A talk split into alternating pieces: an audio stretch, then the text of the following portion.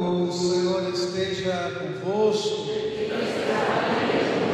Proclamação do Evangelho de Jesus Cristo, segundo Marcos.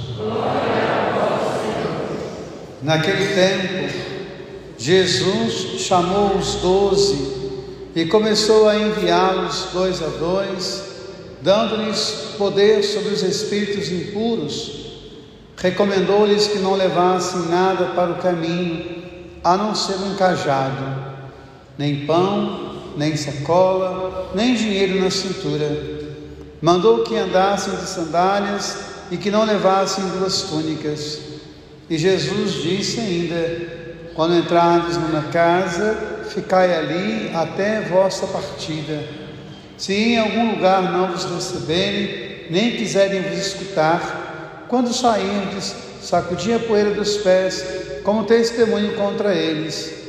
Então os doze partiram e pregaram que todos se convertessem, expulsavam muitos demônios e curavam numerosos doentes, ungindo-os com óleo. Palavra da salvação.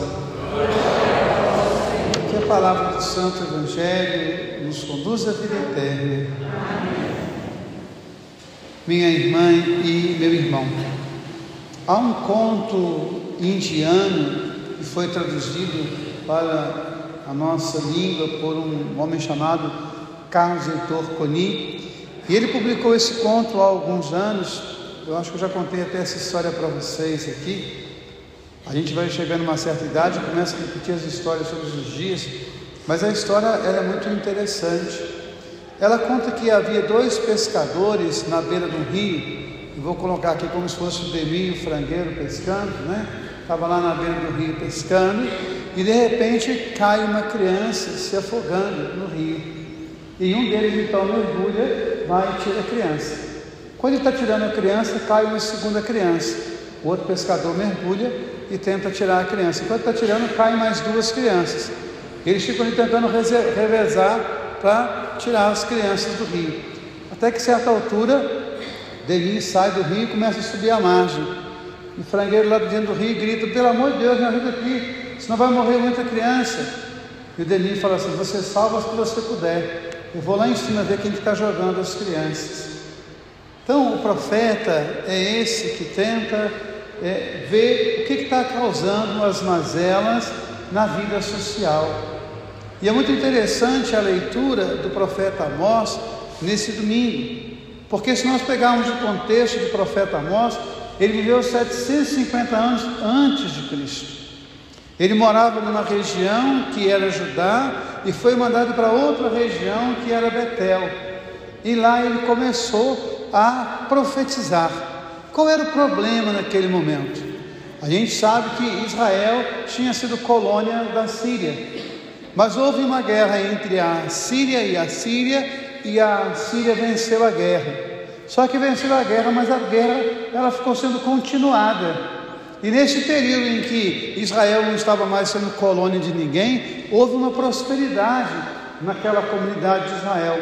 Conseguiram até expandir mais uma vez as fronteiras, quase ao tempo de Davi e Salomão. Porém, havia uma questão muito séria. Havia uma classe que estava muito rica e havia uma miséria muito grande com o povo. Então o profeta Amós, ele sai de onde ele está e ele vai dizer às pessoas: olha, vocês se esqueceram de Deus. Vocês estão muito acomodados com a fartura de vocês, então se esqueceram daquilo que é a lei de Deus. Se nós pegarmos a palavra, o tempo todo ela vai dizer que nós devemos sempre ter o cuidado com a viúva e o órfão. Quem é a viúva e quem é o órfão? Traduzindo para os nossos dias, são aquelas pessoas que foram alijadas da sociedade, que antes eram chamados de marginalizados, estavam à margem, hoje são chamados de excluídos. Para vocês terem uma ideia, na cidade de São Paulo deve ter mais ou menos de 25 a 30 mil pessoas que moram em condições de rua. E lá nós temos um profeta chamado Padre Júlio Lancelotti, que tem um trabalho social muito rico de defender a vida, não é dizer que ali é bom na miséria, não, mas tentar resgatar as pessoas daquela miséria. E muitas vezes aqueles que têm o poder ficam criticando o padre, criando histórias para né, atormentar a vida daquele homem que é um profeta do nosso tempo. E aí a gente pega o profeta Amós, que não era profeta. Em Israel havia a escola de profetas. Amós não pertencia a nenhuma delas. Em Israel havia tradição profética. Também Amós não pertencia a nenhuma delas mas ele sente o chamado de Deus. Então o texto de hoje ele é muito rico, porque o sacerdote vai falar com Amós. Vai embora para ajudar, pai, volta para sua terra. Não fica perturbando aqui não. E olha a palavra que Amós diz a ele: Eu não sou profeta, nem sou filho de profeta. Eu sou apenas um, um capial lá da roça que fica cuidando de gado, mas foi Deus que me mandou profetizar. E como aquela comunidade não quis ouvir a voz do profeta, o que, que aconteceu? Aconteceu aquilo que o profeta estava anunciando. A comunidade foi tomada de assalto e todos aqueles que tinham suas regalias acabaram por perdê-las. Então a gente tem esse olhar, esse olhar social, esse olhar que olha toda a vida, porque toda a vida importa, porque toda a vida é dom de Deus, toda a vida é graça de Deus. E aí a resposta à palavra de hoje vem no Salmo, que eu vou ler bem pausadamente para vocês. Mostrar-nos ao Senhor vossa bondade e a vossa salvação nos concedei. Uma palavra para o nosso tempo. Quero ouvir o que o Senhor irá falar. É a paz que ele vai anunciar. Está perto a salvação dos que o temem e a glória habitará em vossa terra, em nossa terra. A verdade e o amor se encontrarão, a justiça e a paz se abraçarão. Da terra brotará a fidelidade e a justiça olhará dos altos céus. Então aqui algumas expressões: paz, justiça, salvação, fidelidade, o abraço entre a justiça e a paz. E assim o Senhor nos dará o que é bom e a nossa terra dará suas, nos dará suas colheitas, e a justiça andará na nossa frente. Se nós não somos capazes de fazer justiça, como seremos capazes de fazer misericórdia? Se nós não formos capazes de suportar João Batista, como seremos capazes de suportar Jesus Cristo? Então é essa a grande questão do profeta Amós. E é uma questão muito atual para os nossos dias porque hoje profetizar é quase que proibido. E aí nós temos o Evangelho. Quando Jesus envia os seus apóstolos, e eu sempre digo que ele enviou doze, mas que seria muito bom que nós colocássemos o nosso nome como um décimo terceiro. Porque eu sou aquele que continua anunciando o Evangelho. Décimo quarto, décimo quinto, décimo sexto. Eu quero colocar aqui o meu nome na lista daqueles que foram enviados. E qual é a missão desses homens? Qual é a missão dessas mulheres? Tornar o reino de Deus presente. E é muito interessante que vocês devam ungir os doentes. Quais são os doentes do nosso tempo? Quais são aqueles homens e mulheres que precisam da nossa unção? Aconteceu um fato muito interessante no século 13, século XIV, né? não, século XIII, quando Francisco de Assis começou o seu processo de conversão. Ele escreve isso no seu testamento, quando ele está morrendo, ele escreve um testamento, e ele deixa essa palavra: Eu tinha nojo dos leprosos, e o Senhor me mandou para viver no meio deles. E depois que eu acolhi o leproso, eu mudei a minha vida.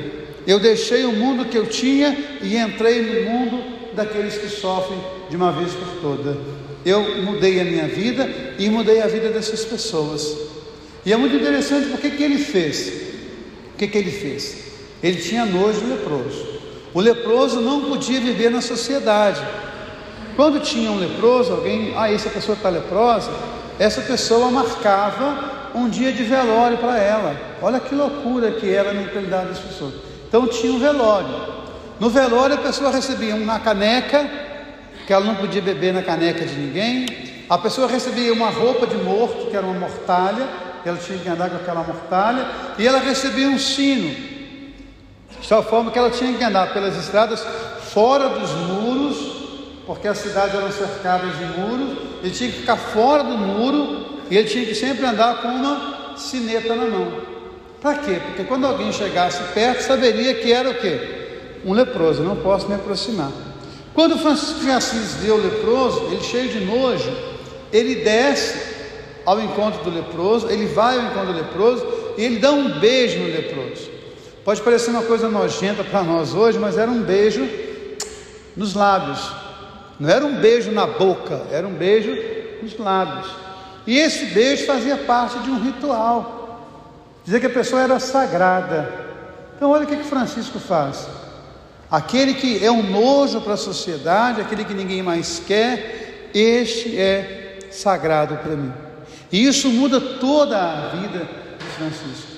Então, quando Jesus fala para nós, ide, né? anunciai o Evangelho, tornai Deus presente, curai os doentes, derramai a unção sobre eles. Quem que é ungido? O sacerdote, o profeta, o rei. Quem que é ungido? Aquele que é batizado, aquele que recebe o crisma.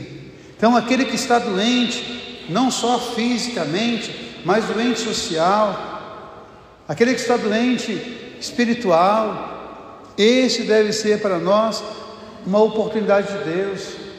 Então, esse é o ensinamento que a palavra nos traz hoje e que nós precisamos rezar para que a justiça e a paz se abracem e para que o amor nos conduza a Deus. Louvado seja nosso Senhor.